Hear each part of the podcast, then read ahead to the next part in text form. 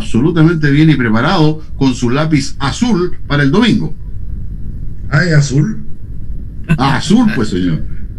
Yo soy del Colo Colo, pero bueno, lamentablemente usar el, el azul el, lunes, el domingo. Hola, don Víctor. Buenas tardes. Buenas tardes a Radio Énfasis, la radio oficial del Marga Marga. Buenas tardes también a través de ella, su distinguida y leal audiencia. Y por supuesto, buenas tardes a don Claudio de la Horra, distinguido concejal de la comuna de Villa Alemana. Eh, perfecto, estábamos hablando de los preparativos, faltan horas, diputado, eh, cerró la campaña, eh, solamente entonces quedan las indicaciones eh, habituales para poder sufragar. estaba leyendo, entre paréntesis, hay 378 mil inmigrantes que están habilitados para, para votar, de los cuales la gran mayoría son mujeres, digamos sobre el 50% me refiero. Y es interesante porque este proceso yo creo que va a ser como multi eh, multinacional. Eh, multinacional.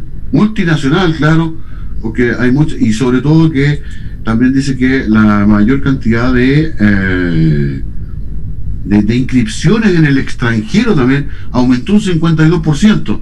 Significa que hay más gente interesada también en el extranjero por votar.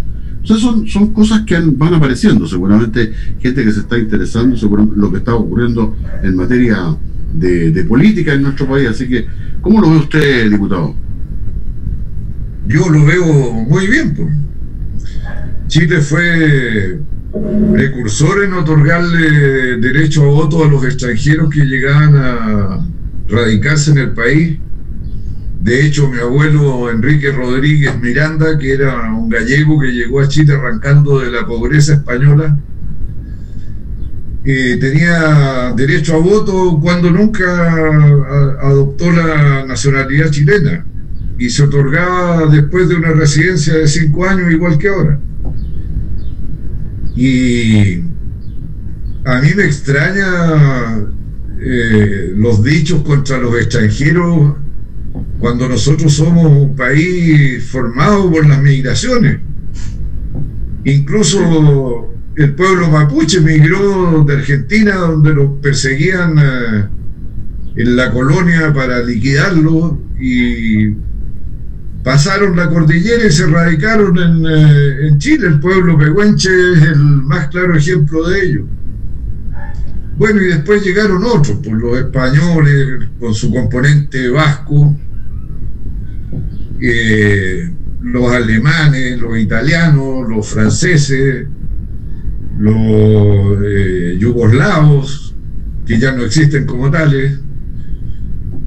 En fin, nunca dejamos de ser un país de migraciones y además desde el punto de vista de las nacionalidades, la primera y más importante de los que van a tener derecho a voto es la migración peruana. En segundo lugar está la boliviana, en tercer lugar, si no me equivoco, está la colombiana.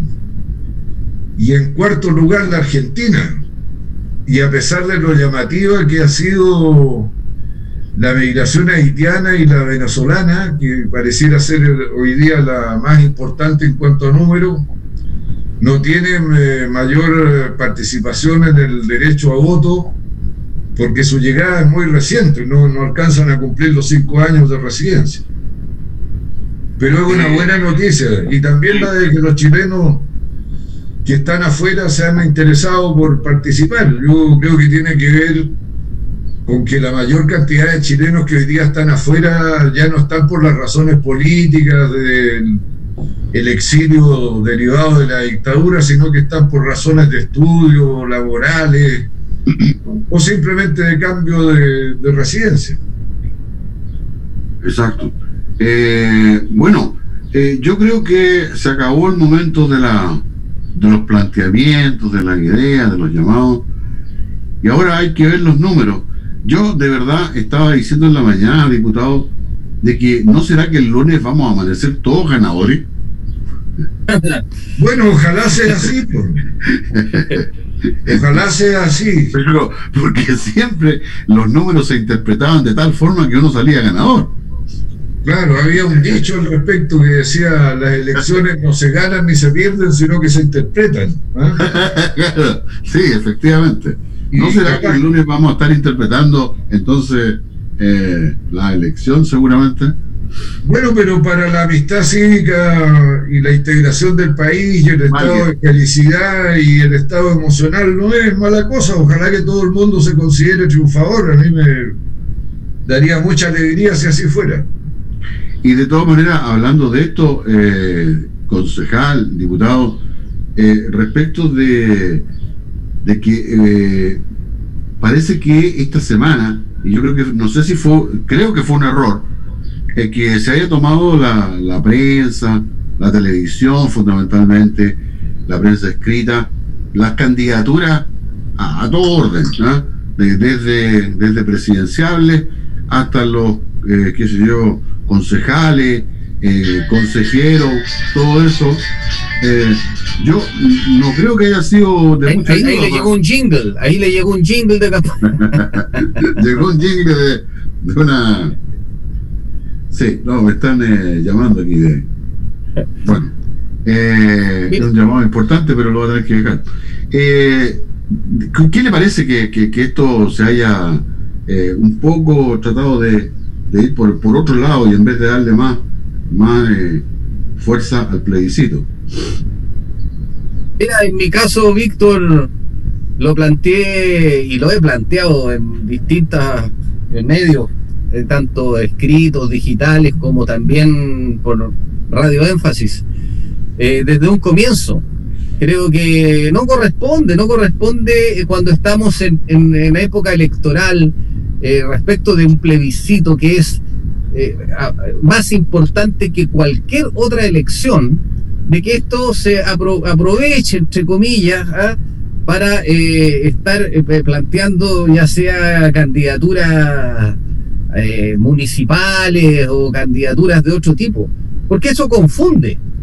Lo que vamos a ir a votar el domingo es por el apruebo, por el rechazo, por el la convención mixta y la convención constituyente, constitucional, perdón. Ese, ese, esa es la elección que tenemos. Para eso es lo que podemos nosotros, en este caso hasta ayer, se podía eh, hacer, eh, comillas, propaganda electoral. ¿ah? Creo que eh, mezclar las cosas o tratar de imponer ciertos nombres respecto de eso, incluso con carreras presidenciales, está fuera de contexto. Hoy día lo importante es la votación histórica, la oportunidad que tenemos, que es histórica, quiero reiterarlo, ¿ah? de poder ir a abrir un camino para un cambio constitucional. Eso está mucho más allá de una elección. Y yo creo que eh, ahí hay que, a mi juicio, eh, tener claridad de que, bueno, posteriormente al domingo se podrán hacer y, deshacer campañas de esto, esto, otro. Pero lo que ha pasado, a mi juicio, creo que no corresponde. En mi opinión personal, porque confunde ¿ya?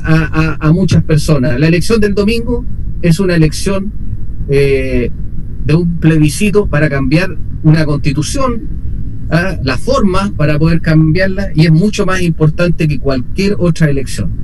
Diputado. Sí, no. Yo creo que esas cosas corresponden a gente que no cree en la democracia ni cree en la convivencia civilizada y en la solución pacífica de las controversias en la convivencia social. Y algo súper práctico al respecto. Estimada amiga, estimado amigo, no le haga caso. Claro, porque al final eh, se desvirtúa eh, el tema, entonces uno podría pensar de que a, esa, a esos dirigentes políticos no le interesa esta, esta, esta elección. Eso es lo que mostraría, supuestamente.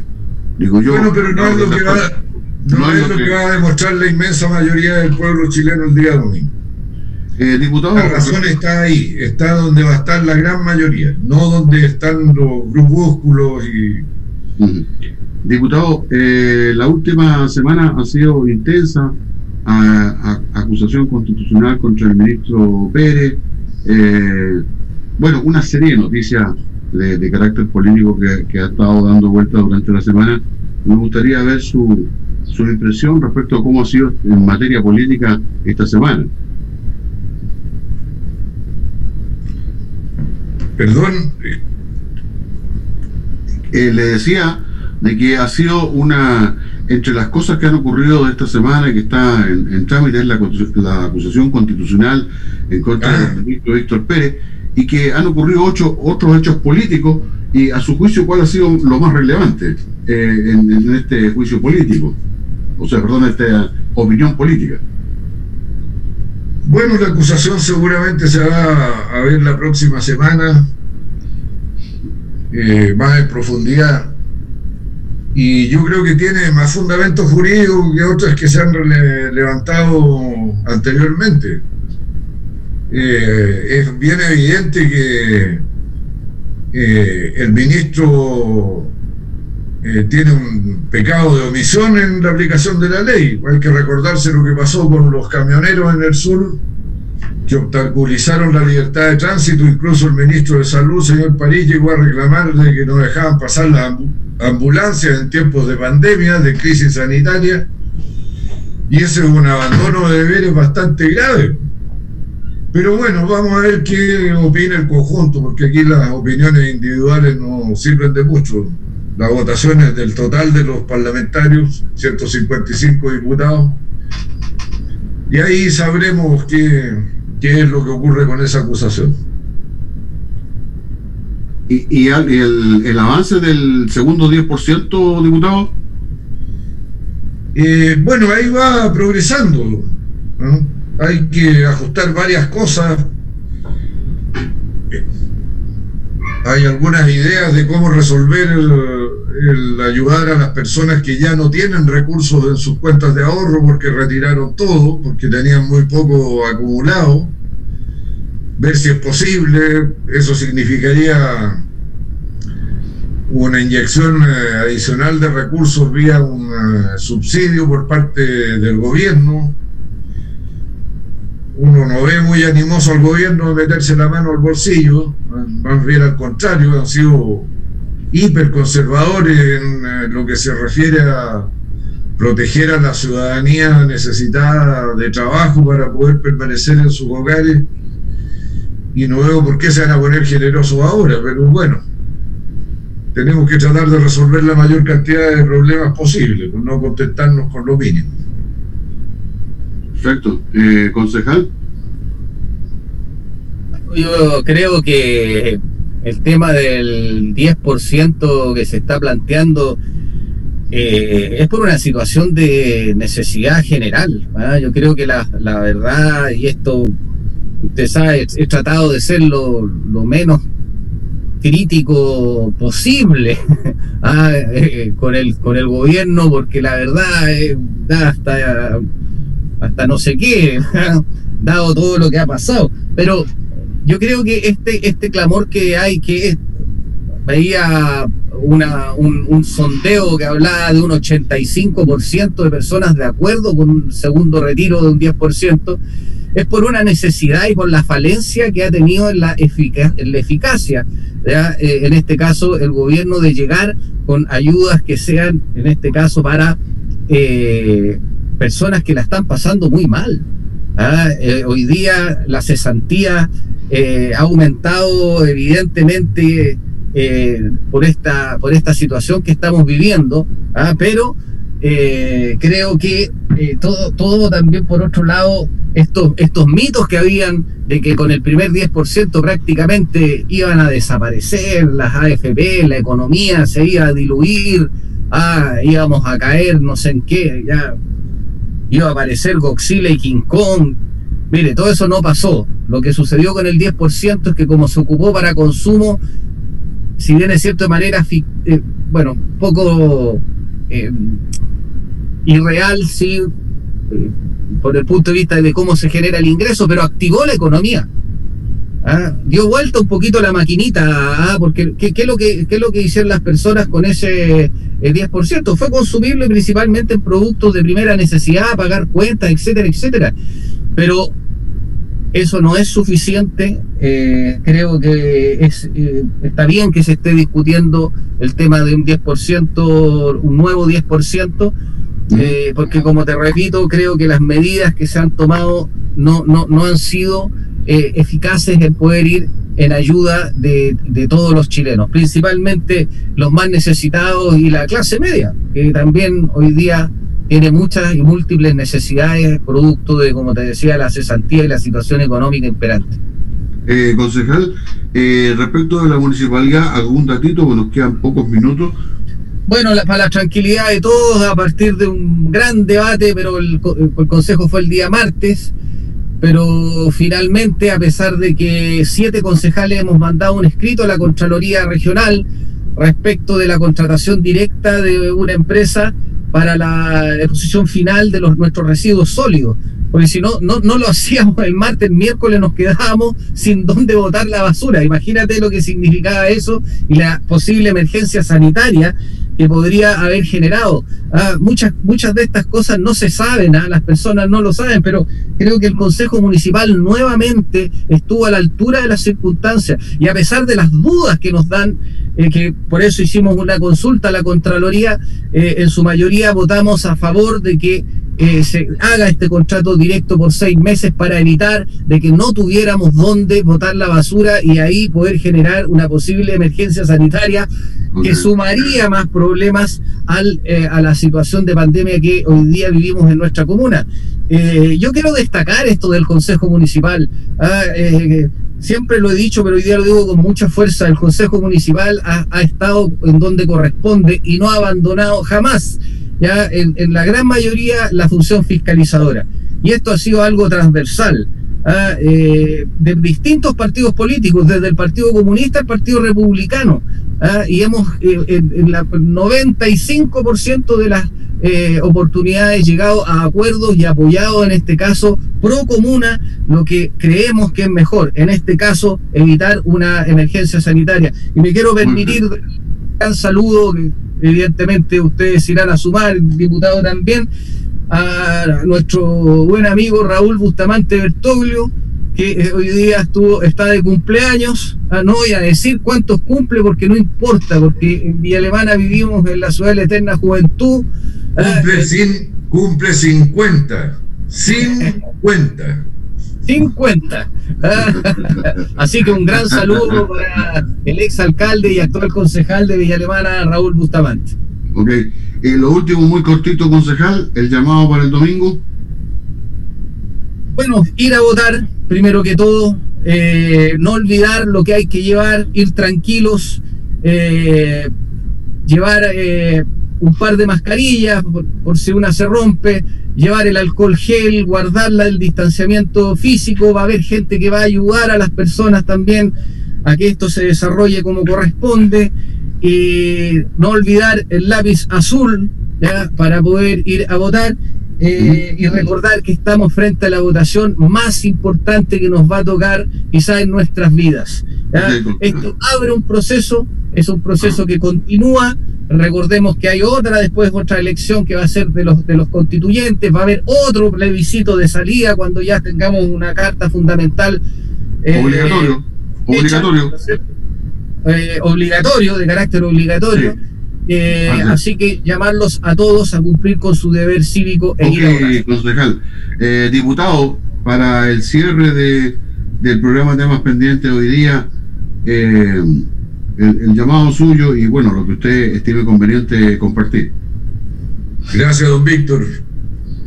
Sí, reiterar lo dicho por el concejal de la Horra, invitar a todo el mundo a participar, cualquiera sea la opción que tenga, es muy importante que todos nos sentamos interpretados con el resultado de este proceso y por lo mismo nadie debe restarse. Vamos a definir nuestro presente, pero también el futuro, las condiciones en que se van a desenvolver nuestros hijos, nuestros nietos, nuestros bisnietos.